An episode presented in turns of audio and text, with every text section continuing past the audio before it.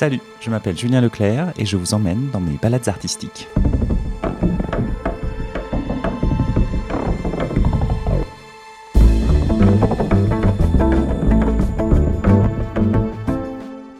Je poursuis mes rencontres autour de la première œuvre. Aujourd'hui, je vous propose une interview avec Maël Réa, qui signe sa première bande dessinée Comme une grande, publiée par Rivage dans leur nouvelle collection Virage graphique. Maël Réa y raconte l'histoire de Marie, la jeune femme passe son premier entretien professionnel et certaines questions du recruteur la plongent dans ses souvenirs, son enfance, son adolescence. Avec Maël Réa, nous avons notamment parlé de ses personnages, de son style graphique, du rythme de sa narration fait de rupture, du travail avec son éditrice, sans oublier quelques questions sur les premières fois.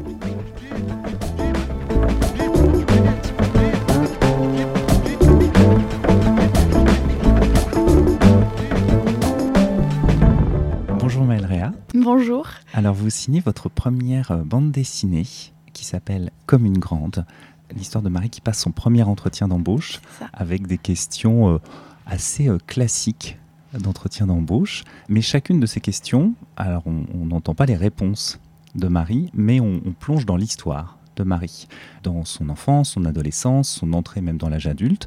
Et c'est ainsi des, allers-retours pour non pas forcément expliquer, parce que vous n'expliquez pas, mais plutôt percevoir finalement comment peut-être cette, cette femme se sent quand elle est vraiment adulte.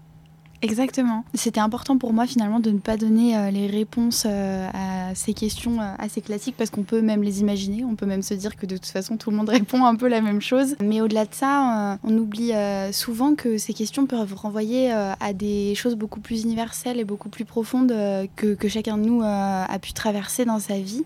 Des thématiques comme l'esprit d'équipe, l'idée de rejet, l'idée de compétition. c'est des choses qui, au-delà du monde professionnel, peuvent toucher des thématiques beaucoup plus grandes. Voilà. Ce que je trouvais intéressant, c'est que ces questions, quand elles restent dans le cadre professionnel, trouvent une justification très, très concrète. Mm. Effectivement, Comme vous dites, le travail d'équipe, pourquoi quelqu'un aurait envie de travailler avec vous ou pas. ça. Mais quand on, on les place dans un, quand on les sort de ce contexte-là, c'est des questions qui sont absolument terribles. Parce que c'est vraiment l'être, son être par rapport aux autres. Exactement, c'est ça. C'est justement, euh, c'est justement en fait euh, ce qui m'est arrivé moi-même euh, quand je commençais à chercher des jobs étudiants tout en faisant mes études et pendant que pendant que le recruteur me parlait et continuait dans ces questions extrêmement banales, on pourrait on pourrait dire. moi, je me laissais aller dans mes pensées à des souvenirs beaucoup plus profonds et c'est vrai que finalement, euh, ce qui euh, avait au départ des allures d'entretien d'embauche a pris presque des allures de thérapie pour moi, puisque j'ai un peu divagué. Euh, Bon, la réponse c'est que j'ai eu en plus mon job étudiant, donc ce qui est plutôt cool. Ça m'a permis d'avoir un job d'été à l'époque et j'étais super contente. Je ne me rappelle absolument pas de ce que j'ai répondu pendant l'entretien, parce que j'étais partie justement bien ailleurs. Et, voilà. Alors il y a donc deux ambiances qui existent, c'est-à-dire qu'il y a cette ambiance de d'entretien d'embauche que vous euh, que vous croquez quand même très rapidement avec une certaine euh, enfin c'est un univers quand même très froid euh, C'est qui en plus je trouve assez drôle parce que le, le décor est gris vraiment. Marie est un peu on sent pas très très à l'aise. Et derrière le recruteur il y a une le nom de l'entreprise. Enfin il y a- il y, a un truc de vacances et tout Un ça. un peu- énorme soleil. un énorme soleil. Et, et on sent en fait ce décalage là c'est-à-dire cette Mhm. idée de promesse d'un- paradis, de quelque chose qui sera grandiose, et en fait d'une sorte de déception qui est déjà présente. C'est ça. Bah, je suis ravie que, que vous ayez remarqué parce que justement, j'avais vraiment envie de marquer euh, cette différence entre euh, ces allers-retours dans l'enfance et dans l'adolescence qui sont un peu tout feu tout flamme avec des couleurs euh, vraiment très vives, avec une organisation un peu éclatée, avec des scènes qui s'enchaînent de manière très rapide. Et à côté de ça, cet aspect très figé et très solennel qu'on peut retrouver justement dans, dans ces instants professionnels.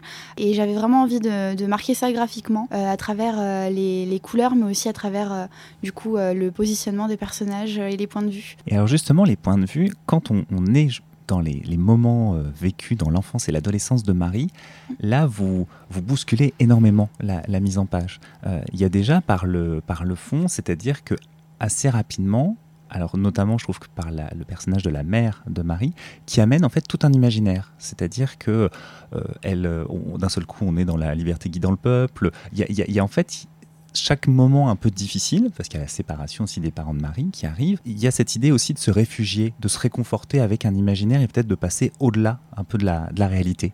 Exactement. Bah, je suis contente parce que vous avez vraiment très bien compris le projet parce que c'est vrai que comme une grande est écrit, du coup, c'est comme ça euh, qu'on a décidé de, faire le projet avec euh, Sonia, qui est donc mon éditrice. C'est euh, une bande dessinée qui est écrite sous trois formes graphiques, c'est-à-dire qu'on a d'abord la bande dessinée franco-belge qui est classique et qui correspond au gaufrier qu'on peut retrouver un peu partout, qui va être plutôt réservée à la narration, juste au, au, quotidien, au déroulement classique de, de la vie en quelque sorte. Après ça, on a donc euh, les passages d'entretien qui, eux, sont des aspects très figés. Euh, on est plus sur euh, comment dire, une, illustration avec un décor qui reste toujours le même et des petits personnages qu'on peut plus retrouver à la Sampé par exemple, avec le côté froid et, grandiose du lieu par rapport aux petits personnages.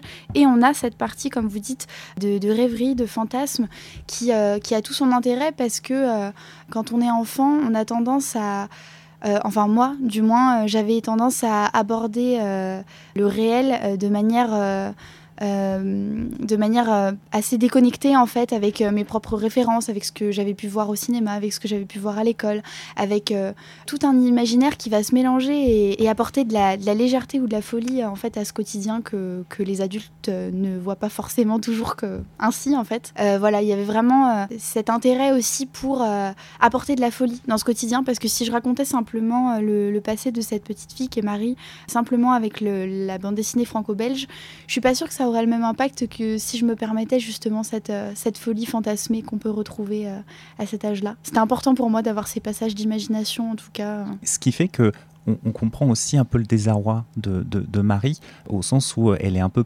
perdue entre guillemets entre ces, ces, différentes choses et que en plus l'entretien d'embauche qui est peut-être le moment où on se dit ah oui je, deviens adulte et tout ça devient très mhm. très sérieux amène une sorte de gravité là-dedans. et, c'est vraiment toute cette manière dont elle va passer des, caps. Et il y en a plusieurs, en fait, dans le, dans, le récit. Une relation que je trouve, il y a deux relations que je trouve vraiment très belles. C'est la, relation entre Marie et sa mère et aussi Marie et Amandine, son, son amie, avec ce, cette manière que vous avez aussi de montrer à quel point il y a des relations qui peuvent disparaître et, enfin, en tout cas s'atténuer ou, ou s'amoindrir. Enfin, et il y a aussi de faire le deuil un peu de, certaines, euh, certaines relations aussi. Exactement. Euh, justement, euh, il y a une des thématiques qui me tenait à cœur d'aborder aussi dans Comme une grande, ou du moins de, d'approcher c'était cette idée d'apprendre à perdre dans tous les sens du terme, parce que c'est un peu aussi la comment dire, la, moralité de ce livre, c'est, que finalement, euh, toute notre vie, on sera confronté euh, au fait de voir arriver des gens et aller voir partir aussi. Et ce qui importe, c'est ce qu'ils peuvent nous apporter sur, sur l'instant, qu'ils soient des bonnes rencontres ou des mauvaises rencontres, comme le personnage de Judith, par exemple. Euh, mais, mais oui, c'est vrai que que j'avais envie de parler aussi de, cette idée d'amitié qui parfois entre le passage de l'enfance à l'âge adulte euh, peut, euh, peut euh, un peu s'atténuer, peut se perdre. On n'est plus sur la même longueur d'onde pendant un temps. moi, ça m'est arrivé aussi avec beaucoup de mes amis. Et il peut arriver aussi que des, relations reprennent, justement. Et, donc, j'avais envie de, parler de ça, de cette idée de, de, perdre ou de retrouver. Et dans ces deux points-là, alors vous avez parlé du personnage de Judith, il y a aussi deux autres relations, deux autres rencontres qui sont plus, plus courtes, qui sont plus intenses. Mm. Il y a ce personnage de Judith qui est, une, qui est un, un amour est-ce qu'on peut dire destructeur avec Marie? Oui, je dirais assez toxique, euh, oui, c'est le mot. Le, personnage de Judith, en fait, il est, euh, il, est aussi détestable qu'agréable à, à, porter dans l'histoire parce que justement, il va euh, pousser le personnage de, de, Marie pour la première fois à prendre une décision, même si, même si c'est pas forcément pour elle, qui est celle du coup de, de, de vouloir rentrer dans une école de jeu alors qu'elle le veut pas forcément. mais c'est parce que tout, au début, le personnage dans l'enfance est quelqu'un d'assez passif qui simplement ne sait pas trop ce qu'il veut faire de sa vie, qui est quelqu'un euh, qui se laisse porter et qui considère que de toute façon cette période durera toujours. Et en fait, euh, Judith, au-delà d'une jeune fille qu'elle rencontre, pour moi c'était aussi et avant tout la personnification de l'âge adulte en fait, dans ce qui peut avoir aussi de, de plus malsain, de plus... De plus aguicheur. Oui, Judith, c'est tout le monde adulte, mais dans ce qui peut avoir de plus désagréable en fait et de plus terrifiant. Dans la façon de vous, présenter, ce que je trouve très très fort, parce qu'il y a un côté très radical et très puissant dans la mise en scène, dans les dessins, c'est que c'est une sorte de vampire en fait. C'est un peu ça. C'est-à-dire qu'elle, on sent qu'elle se nourrit et, vous vous montrez à la fois le côté très séduisant de la chose parce que dans son regard, elle, enfin, on comprend que Marie, elle soit portée par tout, tout l'intérêt que lui porte Judy. Mhm.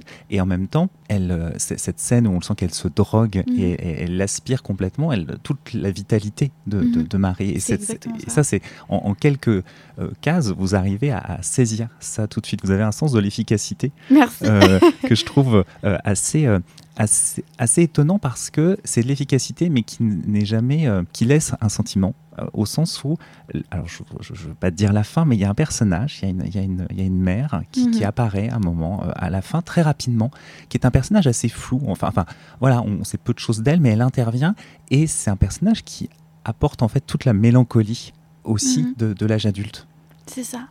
C'est ça, c'est euh, euh, c'est un personnage que je trouvais euh, assez important. encore une fois, je veux, je veux pas non plus raconter toute la fin, mais c'est un personnage qui était important parce que on a eu cette, approche du coup avec Judith de l'âge adulte qui peut être assez terrifiant, assez malsain. Et on n'a pas eu aussi cette approche de, l'âge adulte qui peut être plutôt justement posé avec un côté beau. Enfin, même si le personnage est assez fou, il a, il a quand même pas mal de recul. Et c'est ça aussi, devenir adulte, c'est avoir du recul sur des choses qui finalement euh, sont pas si graves que ça. Apprendre à avoir un point de vue plus modéré. On, peut choisir de devenir euh, un adulte plutôt comme Judith ou plutôt un adulte comme cette dame. Bien sûr, j'ai plus envie de me tourner vers, vers celle-ci. Effectivement, bien sûr. voilà. C'est encourageant pour justement pour lire cette bande dessinée et découvrir et rencontrer cette femme parce que c'est vraiment une très très belle scène. Euh, cette question de point de vue au niveau du dessin, comment vous avez construit en fait votre, euh, votre dessin? Alors, c'est une bonne question. Il faut savoir que quand j'ai écrit cette bande dessinée, j'avais 19 ans. Je venais euh, moi-même de, de, terminer. Enfin, en fait, j'étais en train de terminer ma dernière année scolaire et je voulais trouver à la fois un dessin simple parce que euh, à la base, c'était un projet d'étude. Euh, je ne pensais pas que ça tomberait dans les mains de, Sonia Deschamps, mais euh, c'était un projet d'étude. Il faut savoir qu'en moyenne, une bande dessinée, ça prend au moins un an pour être rédigée et réalisée. Et là, je n'avais que trois mois pour la faire. Donc je me suis lancé le défi de faire à la base une centaine de pages en trois mois. Donc il fallait que je trouve un, un trait euh, efficace euh, et à la fois qui était euh, oui, assez rapide mais aussi assez détaillé. Après, j'ai eu toute une réflexion sur l'idée de, de caractère design. En fait, c'était même très important pour moi parce qu'au-delà du scénario, qui se travaillait certainement beaucoup, j'avais aussi cette idée que je pense que les personnages parfois peuvent véhiculer des, des, informations beaucoup plus importantes que si on les disait simplement. Par exemple, on peut remarquer que tous les personnages dans Comme une grande ont des petits points à la place des yeux, sauf Judith qui est un personnage avec des yeux, euh, euh, vous le verrez euh, si vous lisez la bande dessinée, mais qui a des yeux beaucoup plus charmeurs, envoûtants. on a des références qu'on peut retrouver comme le serpent dans Mowgli. Enfin, on a, on a vraiment ou, des yeux de chat en fait. c'est la seule à avoir des pupilles. Donc j'avais envie de, de donner une différence avec ce personnage. C'est le seul qui est différent et que donc nous, lecteurs, voyons différemment et euh, Marie voit différemment aussi. À travers ça, on a aussi euh, du coup le personnage de Marie, le personnage principal. On cherche parfois à avoir euh, un personnage principal qui, qui a euh, une apparence marquante qu'on reconnaîtrait euh, euh, parmi mille comme les Spirou, les Tintins, etc. Moi, à l'inverse, j'ai cherché le personnage le plus lambda possible. Les cheveux raides, une coupe classique, un style qui ne marque personne et ce petit détail du coup de la mèche un peu à la Gaston Lagaffe qui reste jusqu'au moment de l'âge adulte, qui peut véhiculer justement cette idée un peu de, maladresse, de, de, personnage un peu un peu perdu, un peu moyen. Euh, c'était, euh, c'était quelque chose que je, cherchais en tout cas ce petit détail euh, qui pouvait laisser signifier le caractère du personnage. Et concernant le découpage, parce que ça aussi c'est très, c'est, très intense comme, comme lecture au sens où c'est, c'est très dynamique. il peut y avoir des, pleines pages, des fois c'est juste divisé en deux. Et puis à un moment, une, page que une planche que j'aime beaucoup, c'est quand, quand on voit Marie grandir avec toutes ces petites vignettes. il y, a aussi cette idée de, page en page de, casser un peu le, le rythme pour mm. montrer aussi ce changement d'ambiance perpétuel de l'enfance, de l'adolescence. Exactement. C'est ça en fait qui m'intéressait beaucoup à travers Comme une grande, c'est que bien que qu'on ait l'habitude et qu'on apprécie des lectures qui soient souvent euh, très linéaires et qu'on s'y retrouve et qui est vraiment une, une continuité, j'ai vraiment eu le sentiment en étant enfant et adolescente que au contraire c'était des ruptures sans arrêt en fait. C'était un rythme cardiaque totalement excité c'est ça part dans tous les sens c'est on s'ennuie jamais on sait jamais si la, la, prochaine page sera la même que, que celle d'avant.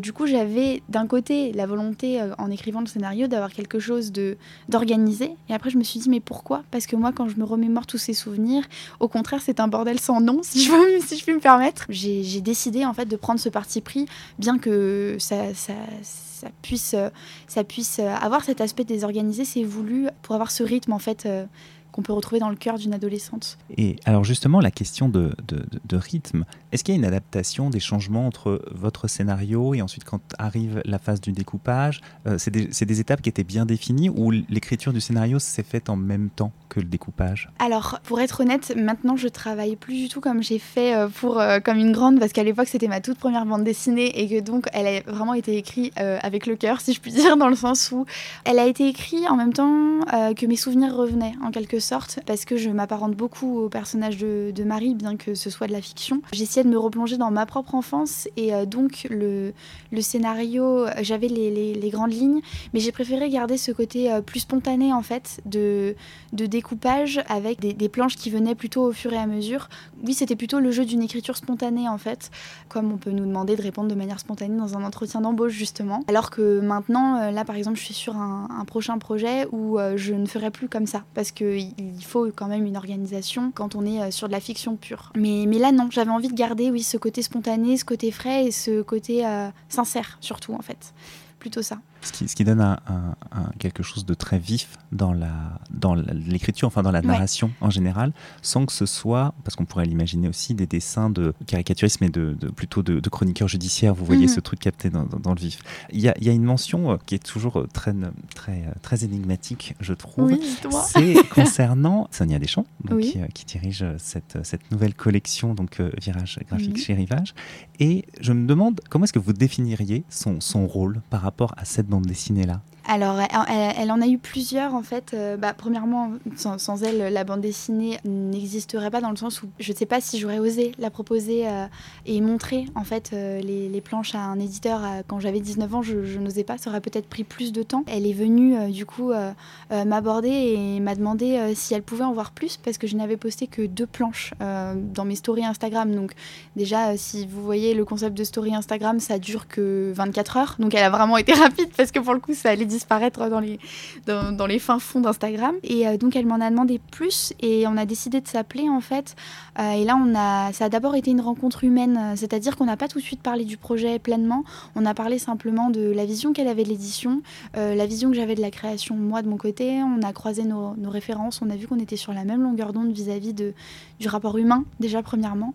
Donc j'ai commencé à me sentir en confiance et donc elle a attendu que je termine mes études et que je termine ce projet d'abord pour mon diplôme pour qu'ensuite on puisse, euh, elle puisse m'accompagner euh, pour l'éditer en fait, pour, euh, pour le, le, mettre en, librairie. Et en fait, ce qui est, ce qui est assez, assez rigolo, c'est que elle n'a pas cherché à changer grand chose en fait.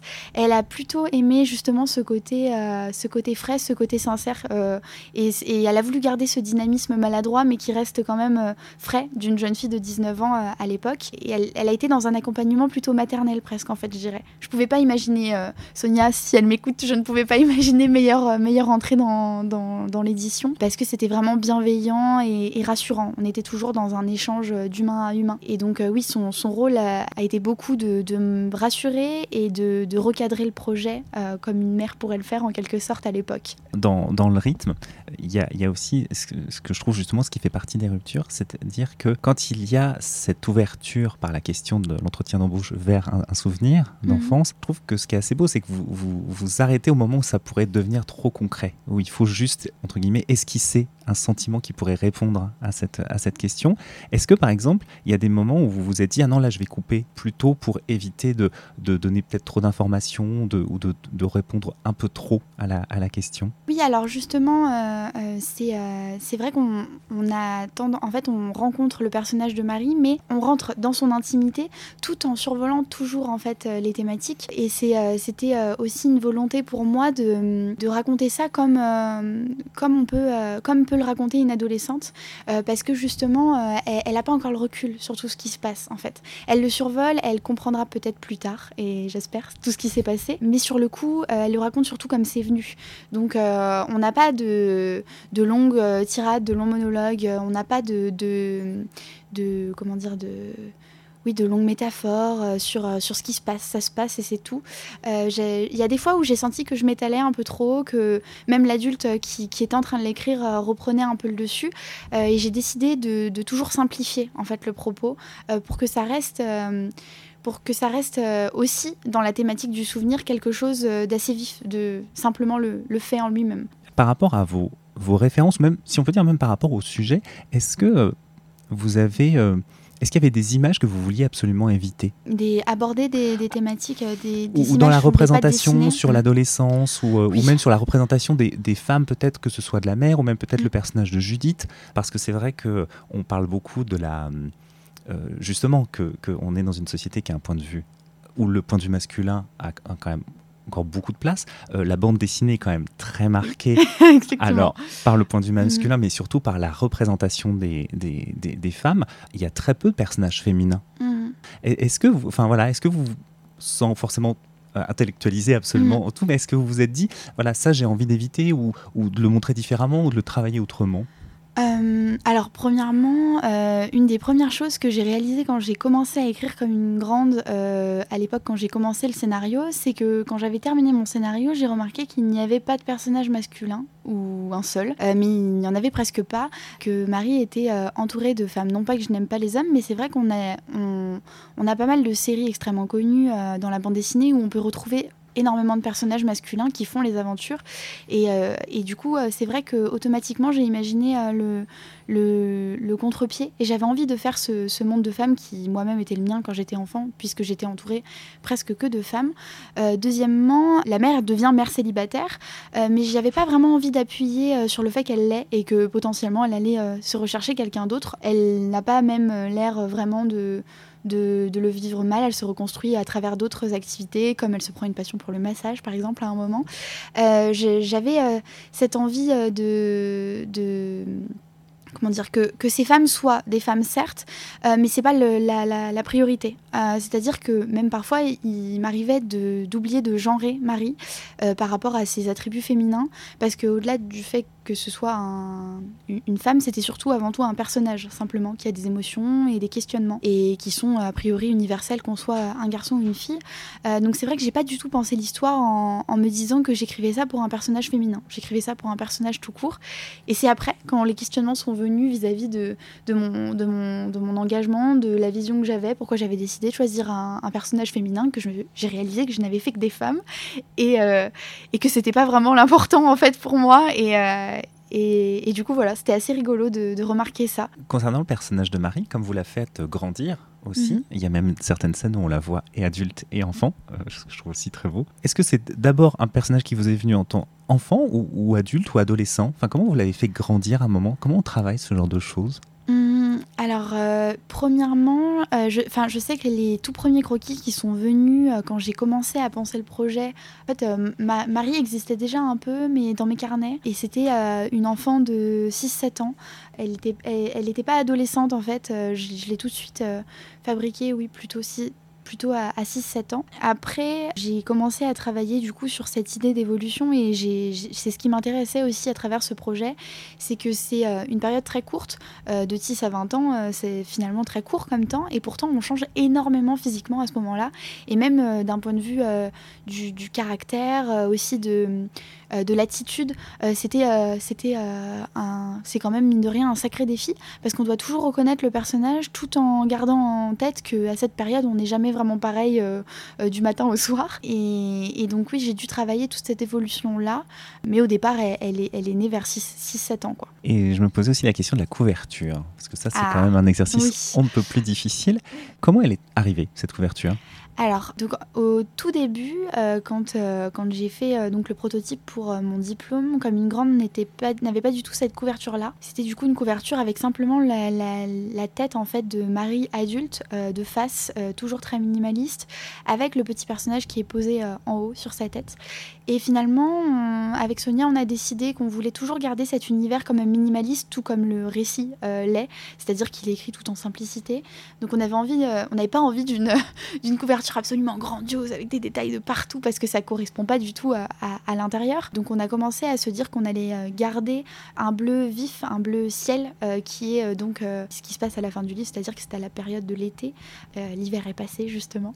Et, donc on a cette petite fille sur la couverture qui se retrouve jetée en fait dans, dans un monde qui va être le monde adulte. On peut voir des tours derrière elle. Et donc on a cette main adulte qui sont des ongles bien peignés, qui sont la femme qu'elle est aujourd'hui. En fait, il y a cette ambiguïté dans la couverture entre on ne sait pas vraiment si elle est venue la repêcher de ses tours et de ses souvenirs ou si elle va la balancer à nouveau dans ce monde-là. C'était euh, tout, tout l'enjeu de cette, euh, cette euh, couverture parce qu'on sait que justement, quand on voit une couverture, ça joue beaucoup pour, pour avoir envie d'ouvrir en fait l'intérieur. Et on avait envie de créer cette ambiguïté justement entre le repêcher ou, ou jeter. Voilà. Très bien. Maintenant, c'est les questions sur les premières fois. Allons-y. La première idée euh, Comme une grande la première idée qui m'est venue, euh, ça, remonte, donc il faut que je me replonge, mais c'était simplement d'abord écrit en strip, euh, juste des passages avec la mer. C'était juste, premièrement, tout a commencé à se construire vis-à-vis des dialogues entre la mère et la fille, parce que la mère est un personnage très important. Et donc j'avais j'avais même pas encore le squelette de l'histoire, que j'avais déjà des bribes de conversation à tous les âges, qui sont donc euh, euh, la période des 10 ans, la période des 12 ans, la période des 16 ans, euh, avec la mère, avant même d'avoir débuté la BD. La première bande dessinée qui vous a marqué? C'était Pico Bog d'Alexis Dormal. Quand j'étais petite, je ne lisais que ça et j'étais absolument ravie et, subjuguée par, le, par les décors déjà et aussi par le fait qu'on ne prenne pas forcément les enfants pour des bébés parce qu'on a des très belles, des très belles chutes dans, tous les strips de, de Pico Bog. On a euh, euh, énormément de poésie et je comprenais pas toujours tout ce que ça voulait dire, mais, j'étais euh, j'étais ravie de voir que ce monsieur et cette dame, parce que c'est une scénariste qui écrit, ne nous prenaient pas pour des, pour des bébêtes, si je puis dire. Et donc j'adorais, au-delà du graphisme même qui est très délicat et, et très doux. La première fois que vous n'oublierez jamais? La première fois que j'ai rencontré Sonia, n'empêche, euh, ouais, parce que c'était la toute première fois que je rentrais dans le monde de l'édition, euh, vraiment pour, euh, pour un projet long. Donc j'oublierai jamais cette journée. Alors justement, la première fois que vous vous êtes dit, je vais faire de la bande dessinée Alors ça, ça remonte à il y a très longtemps, c'est-à-dire que la toute première bande dessinée que j'ai fait en soi, j'avais 7 ans. J'écrivais, je dessinais mes bandes dessinées, ensuite je les éditais et je les distribuais dans ma cour d'école primaire. voilà, c'était une aventure un peu ridicule entre un chat et un chien policier euh, voilà, c'était très précis. Il y a eu quand même 10 euh, ou 11 tomes, je crois. Ah, c'est une belle série donc C'est quand même pas mal. Hein. je compte les reprendre. Non, non, non. Et, euh, donc, ouais, je, à l'époque, je voulais, je voulais déjà faire de la bande dessinée. Puis après, avec le collège, dessiner, c'est pas forcément quelque chose. Enfin, la BD en tout cas. Euh, si on fait des dessins de tatouages, etc. au collège, c'est plutôt très stylé. Mais par contre, quand on fait de la BD, on fait plutôt partie des gens qui sont pas très cool. Donc on a tendance à mettre ça un peu dans un placard et c'est revenu plutôt au lycée. Euh, mais ouais, la toute première fois que j'ai eu cette idée-là, j'avais euh, ouais, 6-7 ans comme, comme Marie au début. Donc après, vous avez fait un cursus vers la bande dessinée? Alors oui, j'ai d'abord fait du coup un, lycée. j'ai eu un parcours un peu chaotique parce que j'ai d'abord fait de la mode, donc qui, ça n'avait rien à voir. Ensuite, j'ai décidé de partir dans le, dans le design graphique. Et finalement, j'ai euh, osé postuler à une seule école, euh, qui était du coup l'école Auguste Renoir à, Paris dans le 18e. C'était un cursus en trois ans qui était spécialisé dans la bande dessinée. Je n'avais demandé que ça pour mes études supérieures et j'étais prise en entretien, puis été prise tout court. Et donc j'ai fait ces trois ans et c'est à la fin de ces trois ans que j'ai commencé à écrire, euh, à écrire ça. Mais oui, j'ai fait une formation de bande dessinée du coup. Et la première fois, vous êtes dit que vous étiez autrice de bande dessinée ou auteur, selon la formulation que vous préférez? Hier. non, en vrai, sans rire. Euh, j'ai répondu à une interview euh, hier euh, qui est pour du coup une chronique de bande dessinée qui s'appelle Bulle Noire. Et en fait, il m'a demandé dans une des questions quel, était, quel était mon métier. Parce que du coup, j'ai terminé les études et maintenant j'ai plein de projets. ça m'a fait très bizarre de l'écrire. j'ai dû me présenter en disant que j'étais autrice de bande dessinée et c'est là que j'ai réalisé. Donc hier soir à 20h30. D'accord, voilà. c'est frais. C'est très, frais. La première fois, vous vous êtes dit que le, la bande dessinée, là, comme une grande, était terminée.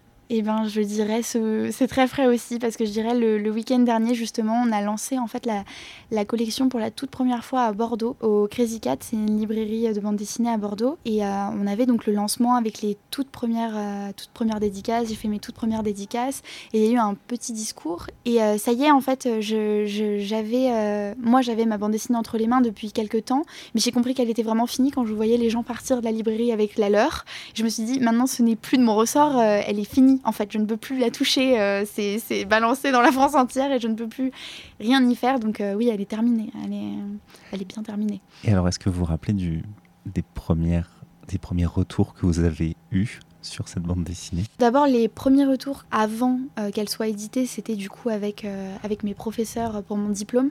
Euh, j'étais très contente parce que j'ai eu du coup les, les, félicitations du jury, mention, une mention spéciale du jury. Et c'est vrai qu'en fait, j'avais un oral et on ne m'a on ne m'a rien dit de négatif, donc j'étais très contente, non pas qu'elle était parfaite, mais, mais c'est surtout que que j'étais ravie de voir qu'ils avaient vraiment réussi à se plonger dans l'univers et qu'ils s'étaient attachés aux personnages et qu'ils avaient même envie d'en voir plus pour les temps à venir.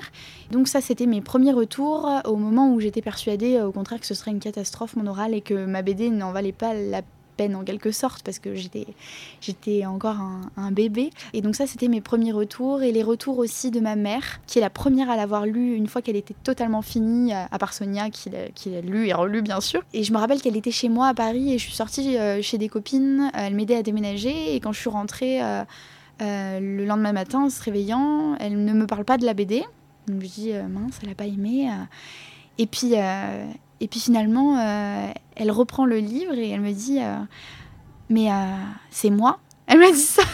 et c'est vrai que le personnage ne lui ressemble pas du tout, mais dans le fond, par contre, dans le comportement, beaucoup. Et en fait, on a commencé à rire parce qu'elle s'est retrouvée dans énormément de passages. Et du coup, oui, oui, elle, elle, était très contente, elle était fière, elle a, elle a adoré euh, sur le moment, mais elle a dit mais c'est moi, je suis vraiment comme ça. Euh, voilà, elle a pris du recul un peu sur, euh, sur son caractère. Alors c'est aussi la question que je me posais. Il y a encore quelques années, la bande dessinée était vraiment du côté de la fiction. Ouais. Et, maintenant, il y a l'autofiction, l'autobiographie est très très présente. Et c'est assez étrange ce sentiment que quand on, lit une, une, une, une bande dessinée maintenant, sauf si ça se passe à, trois siècles après ou dans un autre univers, mais en fait assez rapidement on pense à l'autobiographie. Ça c'est quelque chose qui vous qui vous a, qui vous a embêté dans l'écriture ou qui vous embêterait que un peu qu'on ait l'impression que c'est une partie de vous euh Alors, vu que moi, là, c'est un, récit, d'autofiction, ça me dérangeait pas qu'il y ait des petits rappels avec moi. C'est vrai que parfois, par contre, j'ai euh, du coup, euh, j'ai dû remettre les choses au clair un peu avec certains lecteurs qui me disaient mince, du coup, si, ce n'est pas de l'autobiographie, donc par exemple, Judith n'existe absolument pas. comment dire, j'ai eu besoin parfois de, presque même rassurer. C'est pas forcément tout, tout mon parcours, mais par contre, c'est vrai que ça me pose pas de soucis parce que justement, moi, je, suis une grande fan d'autofiction parce que je considère que, à l'inverse de l'autobiographie, elle permet de, prendre du recul, en fait, euh, de prendre une distance, d'ajouter un peu de soi, parce que quand on écrit, je pense qu'automatiquement, on rajoute un peu de soi, tout en pouvant répondre aux gens. Ce n'est pas totalement moi, bien évidemment, euh, même quand euh, justement on fait des, choses pas très cool, que le personnage n'est pas forcément toujours un, héros parfait, de bien signifier que tout n'est pas vrai. Et oui, ça permet d'avoir une certaine liberté, parce que si on part directement dans de l'autobiographie, forcément on se bride, ou alors il y a cette idée aussi de, de, pudeur qui n'a pas lieu dans l'autofiction et qui est vraiment super pratique. Voilà. alors maintenant que cette euh, première bande dessinée est terminée, il y a la suite, vous le mentionnez tout à l'heure, d'autres projets. Comment est-ce que ça, ça vient de passer à d'autres projets comme ça? Comment est-ce qu'on décroche pour se lancer dans autre chose? Eh ben, ça prend un peu de temps parce que je sais que du coup, j'ai, je, suis, en fait, je suis en train de, travailler sur euh, trois autres projets de bande dessinée, donc euh, euh, qui vont prendre certains plus ou moins de temps. Et une, une, des premières BD que j'ai commencé à faire juste après comme une grande, c'est une chronique qui s'appelle Insomnie, qui est donc sur Instagram, mais qui, qui sera aussi du coup dans les éditions exemplaires avec Lisa Mandel. Et j'ai dû dessiner un personnage qui est moi cette fois-ci. Et euh, j'avais gardé, en fait, j'ai tellement dessiné Marie pendant un temps que c'était super difficile pour moi de dessiner un autre personnage, bien que ce soit moi-même, parce que j'avais cet automatisme et donc tous les personnages que, que je dessinais ressemblaient à Marie. Après, je me suis dit, zut, je vais changer. Du coup, tous les personnages ressemblaient à Amandine et je me suis dit, mince, je suis encore coincée. Donc, il m'a fallu une petite pause. J'ai fait une pause de trois semaines, je crois, avant de me dire, euh, non, là, il faut au moins une petite pause avant de recommencer un, nouveau projet et euh, me plonger dans des recherches d'un nouveau cara design c'est vrai que c'est assez difficile euh, quand on s'est quand on s'est vraiment plongé dans un univers de couper complètement. Ça m'a pris un tout petit peu de temps. Justement, vous le disiez tout à l'heure que entre la manière dont vous avez euh, créé comme une grande et maintenant vous avez fait des adaptations, vous avez changé. Vu que vous êtes sur différents niveaux, à la fois du scénario, du découpage, du mm. dessin, donc il y, a différents niveaux de création et donc de lecture après. Pour organiser ça, maintenant vous pensez avoir voilà, avoir stabilisé un peu cette manière de travailler? Alors je cherche encore mon rythme de croisière hein, parce qu'on va pas se mentir, c'était ma toute première bande dessinée. J'ai 21 ans, j'ai pas beaucoup encore de, comment dire de, connaissances vis-à-vis du métier. Je, suis encore toute fraîche, donc euh, c'est vrai que j'ai encore euh, des maladresses ou des parfois je suis un peu euh, désorganisée. mais, mais c'est vrai que je commence petit à petit justement à, trouver ce rythme. Je commence à, à me cadrer par exemple. Je, vois l'importance du scénario. je vois l'importance qu'il y a d'abord de faire euh, des fiches personnages, c'est-à-dire qu'il faut vraiment que je fasse euh, connaissance euh, avec les personnages que j'invente avant même d'écrire une histoire complète. C'est vraiment super important. J'ai suivi quelques cours de scénario avec une dame qui s'appelle Brigitte Luciani, qui est du coup une scénariste qui travaille à Paris mais qui de base vient d'Allemagne, qui est une scénariste que je trouve brillante et passionnée surtout, et qui m'avait dit que si on voulait se lancer dans une histoire, les personnages devaient, on devait pouvoir se raconter l'histoire en boucle dans la tête et on devait pouvoir euh, presque avoir l'impression que les personnages sont des membres de notre famille. On peut euh, euh, un peu, comment dire, devancer leurs réactions. tout doit être cohérent.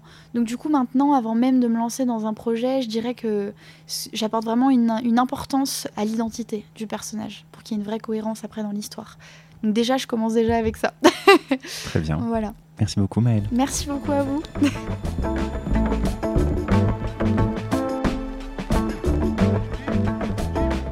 J'espère que cette balade avec Maël Rea vous aura plu. Sa première bande dessinée s'appelle Comme une grande et je vous la recommande fortement. Elle est publiée par Rivage dans leur nouvelle collection Virage graphique. N'hésitez pas à partager et commenter ce podcast que vous trouvez sur toutes les plateformes. Prenez soin de vous et à bientôt.